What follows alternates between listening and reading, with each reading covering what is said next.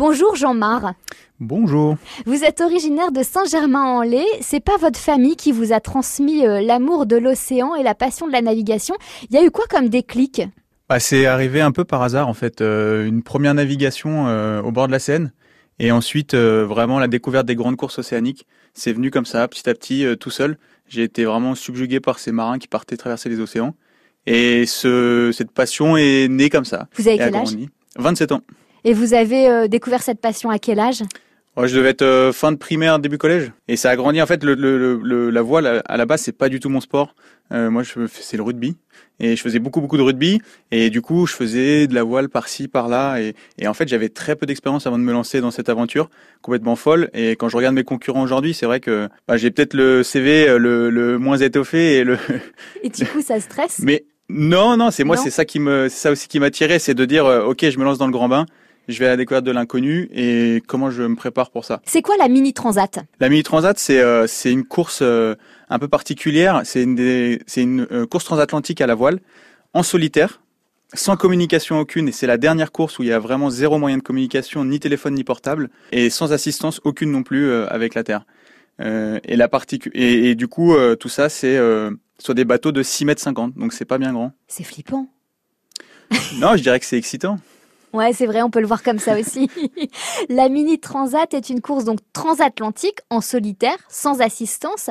Ça veut dire que si vous êtes euh, en galère, comment ça se passe? On vous laisse? Jusqu'à quel moment en fait on doit euh, vous laisser galérer quoi? Ouais, bah c'est jusqu'à euh, ce qu'on soit vraiment en danger. En fait, l'idée, c'est vraiment qu'on soit autonome dans notre prise de décision, dans notre gestion des problèmes. Et c'est aussi pour ça que c'est une, c'est une super école. On dit généralement que la Mini Transat ouvre un peu la porte d'entrée dans l'univers de la course au large et les grands marins sont un peu tous passés par là parce que justement, bah, on est obligé de prendre les décisions tout seul, on est obligé de résoudre chaque problème tout seul. Mais alors à quel moment on se dit bon bah, là, on va arrêter de le laisser euh, galérer tout seul et on intervient?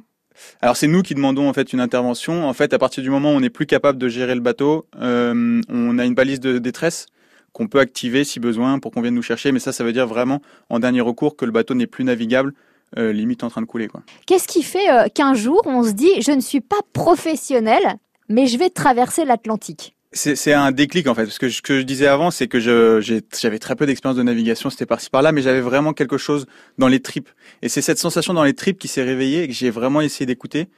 Et euh, un jour, euh, quand j'ai pris la décision de me dire oui, c'est possible de faire ça en fait, bah, j'ai tout de suite compris que c'était fallait foncer en fait. Ça tenait qu'à moi et du coup, je fallait y aller. Et à partir de ce moment-là, c'était assez simple en fait. Est-ce qu'il y a l'objectif aussi de gagner votre vie après par la suite et de devenir professionnel? Ben au début pas du tout. Au début c'était de dire euh, j'écoute mon envie et je vais faire ce que j'ai envie de là où j'ai envie d'aller. Et aujourd'hui, maintenant que euh, les choses se mettent en place, que j'ai énormément progressé, énormément appris, bah, je me dis que euh, je resterai bien encore un peu dans ce milieu, voir ce que je suis capable de faire et, et pourquoi pas monter des projets un peu plus intéressants, enfin un peu plus grands, je veux dire, parce que c'est toujours c'est déjà passionnant, mais et, et, et, en vivre, oui, forcément, il faudra en vivre un jour. Comment ça va se passer concrètement alors? Bah déjà, c'est un, un, projet de deux ans. En fait, c'est deux ans de préparation. La, la, la transat en elle-même, la mini transat, c'est vraiment la cerise sur le gâteau. C'est l'aboutissement de deux ans de projet euh, hyper intense. Sur ces deux ans, on s'est qualifié. On a eu des courses de préparation, on a eu euh, tout un tas d'obstacles qu'on a surmontés. Et euh, le jour du départ, je pense que déjà une bonne dose de stress. Et le but, c'est d'avoir d'être tout prêt, un bateau prêt, un, un, bonhomme prêt, et ensuite bah, on monte dans notre bateau, on est remorqué euh, jusqu'à la ligne de départ, et après, ben, on est tout seul pendant. Vous êtes livré à vous-même, quoi. C'est ça. Votre objectif, terminer premier, quand même, j'imagine. Ah, ce serait euh, manquer d'humilité quand même, mais euh, non. Ben alors, je suis venu dans cette aventure sans objectif euh, sportif parce que venant de très très loin. Ouais. Aujourd'hui, j'ai vraiment j'ai tout quitté pour pouvoir euh, progresser énormément. Je suis à temps plein sur mon projet dans la capitale de la course large à Lorient, et c'est vrai que bah ça me titille de plus en plus d'aller chercher une performance, c'est sûr.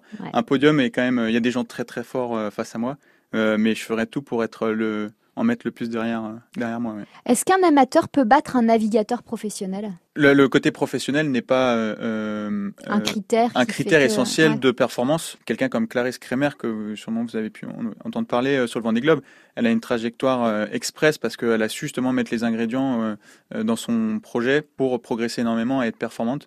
Euh, je pense que c'est plus là-dedans dans la méthode de travail et dans la capacité de mettre euh, du charbon dans, dans le projet euh, qui nous permet ensuite d'être performant. Il y a évidemment une préparation physique particulière. Comment ça se passe ça? La course au large a la particularité, je trouve, de, de, d'être vraiment un mélange de, de capacité physique, mais surtout de capacité intellectuelle, parce que le but, c'est vraiment de tout le temps prendre les bonnes décisions malgré la fatigue, d'être lucide et d'avoir la meilleure stratégie possible et d'aller plus vite que les petits camarades.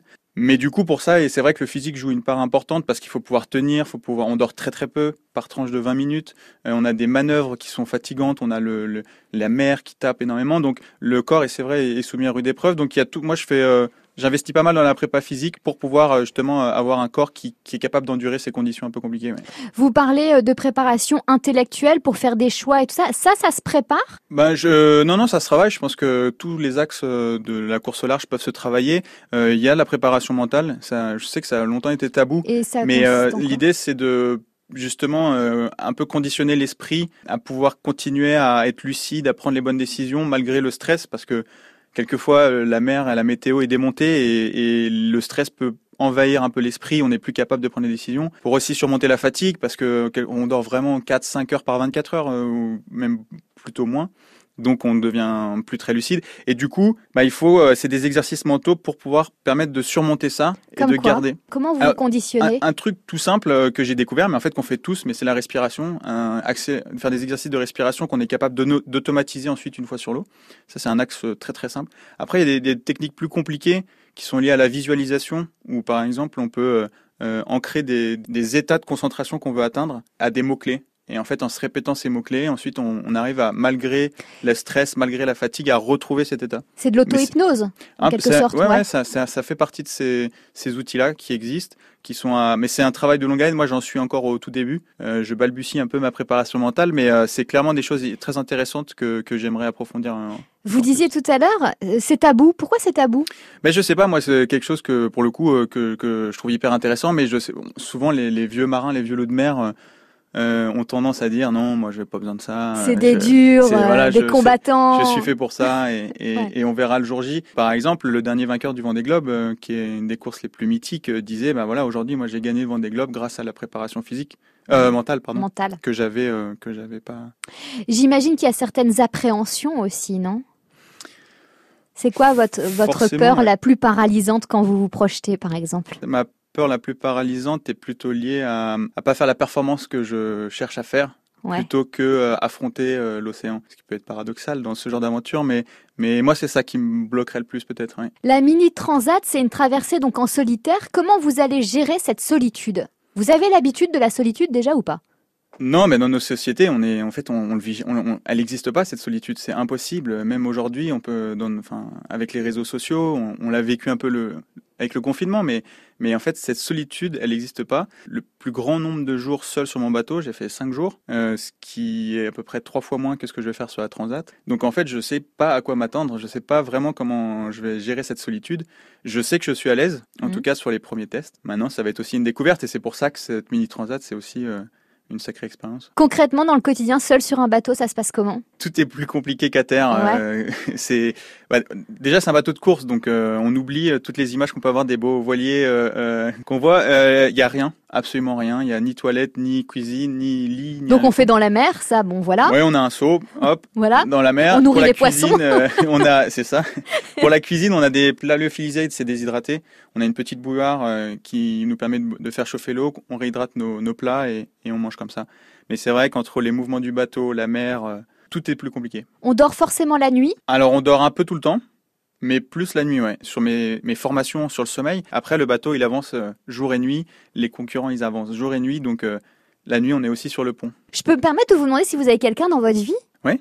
Et alors, comment ça se passe? Qu'est-ce que la personne vous dit? Elle vous encourage? Elle appréhende? Comment ça se passe? Bah, un peu de tout ça. C'est peut-être, euh, bah, c'est la le premier soutien dans le projet, c'est sûr. En plus, euh, on, on a la chance de vivre ensemble, donc du coup, elle me soutient euh, énormément. Et c'est vrai qu'aussi, bah, il y a là, cette peur. euh, c'est sans communication. Donc là, pour- par exemple, dans quelques jours, je pars faire une course. J'ai ni téléphone ni quoi que ce soit pendant cinq jours. Elle a pas de nouvelles. Elle sait pas du tout ce qui se passe. Mais j'ai envie de dire, c'est que cinq jours. Ah oui, la transat, ce sera autrement. Ce sera combien de temps la transat Normalement, à peu près? Trois semaines, ouais. Ouais, trois semaines, là, c'est pas pareil. Et est-ce qu'elle a cette peur aussi du danger, de ce que représente la mer Oui, oui, forcément, il y a, y a, y a toujours un peu de, de stress. Je pense qu'elle a confiance en moi et on échange énormément là-dessus. Mais c'est sûr que c'est un milieu un peu hostile et qui peut être risqué, mais hum, je, voilà, on fait très attention, on est attaché, euh, on travaille aussi pour pouvoir gérer un maximum de situations le mieux possible. Donc, euh, je suis assez serein et je pense qu'elle euh, elle prend cette sérénité aussi pour, euh, Et votre famille? Vos parents euh, Ouais, ils ils- sont, ils- ils- Parce qu'ils n'ont rien à voir avec ce milieu-là. hein. Ouais, complètement. Et puis euh, surtout, ils s'imaginaient pas du tout euh, que je me lance là-dedans. Après mon parcours qui est totalement classique, mes études, et euh, bah ils ont été plutôt étonnés. Et après, ils ont accepté quand ils ont vu que c'était que, que vraiment je m'épanouissais énormément, que que je faisais quelque chose vraiment au fond de mes tripes qui correspondait à ce que je voulais faire. Ils ont dit, bah, Banco, on t'accompagne. Quelles sont les qualités pour être un bon navigateur, selon vous? Pour la course au large en particulier, qui est particulier au sein de la navigation, je pense qu'il faut être euh, dur au mal, puiser loin dans ses ressources. Je ne sais pas s'il y a des sports qui durent aussi longtemps, où le corps est mis à rude épreuve aussi longtemps, où le- Ouais. l'esprit est soumis à, des, à un environnement assez compliqué pendant des semaines. Et du coup, bah, il faut savoir trouver les ressources pour continuer à avancer, continuer à, à se réveiller euh, au bout de 20 minutes de sieste pour aller régler son bateau, aller plus vite que le camarade. Et puis euh, ensuite, il faut savoir traiter énormément d'informations parce que, ben, comme je disais, il y a, il y a la météo, il y a la stratégie, il y a les, les concurrents, la mer, le bateau. Et du coup, c'est constamment, euh, on traite des informations en continu. Je progresse euh, tous les jours euh, un peu plus pour pouvoir euh, gérer cette quantité d'informations. Au-delà du défi humain, qu'est-ce que ça vous apporte, cette discipline et ce challenge? C'est passionnant parce que j'apprends tout le temps. C'est un sport qui est hyper complet. Euh, il y a énormément de, de- de choses intellectuelles à mobiliser, mais Mhm. aussi physiques.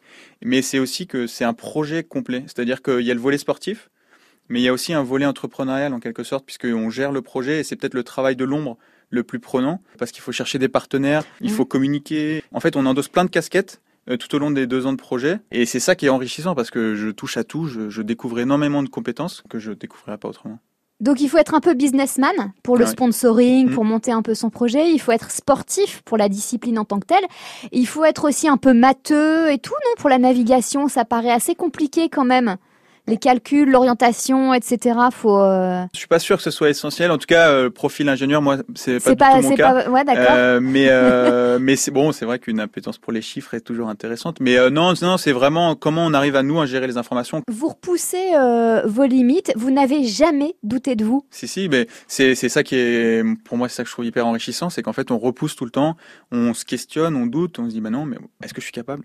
Ah, euh, on le fait. Ah bah oui, je suis capable. À quel moment vous avez douté? À quelle étape vous avez douté? Bah on se dit est-ce que euh, en fait il y a toujours des hauts des bas. Il y a hum, déjà il y a les petites étapes symboliques. Le projet c'est toujours des petites barrières, des petites barrières et en- ensuite on arrive en haut de la montagne qui est la mini transat. Mais d'abord il y a des petits cols à franchir. Il y a la première nuit en solitaire qui est un peu stressante. Déjà la première sortie en solitaire. Alors, moi j'avais jamais fait de solitaire avant d'acheter mon bateau.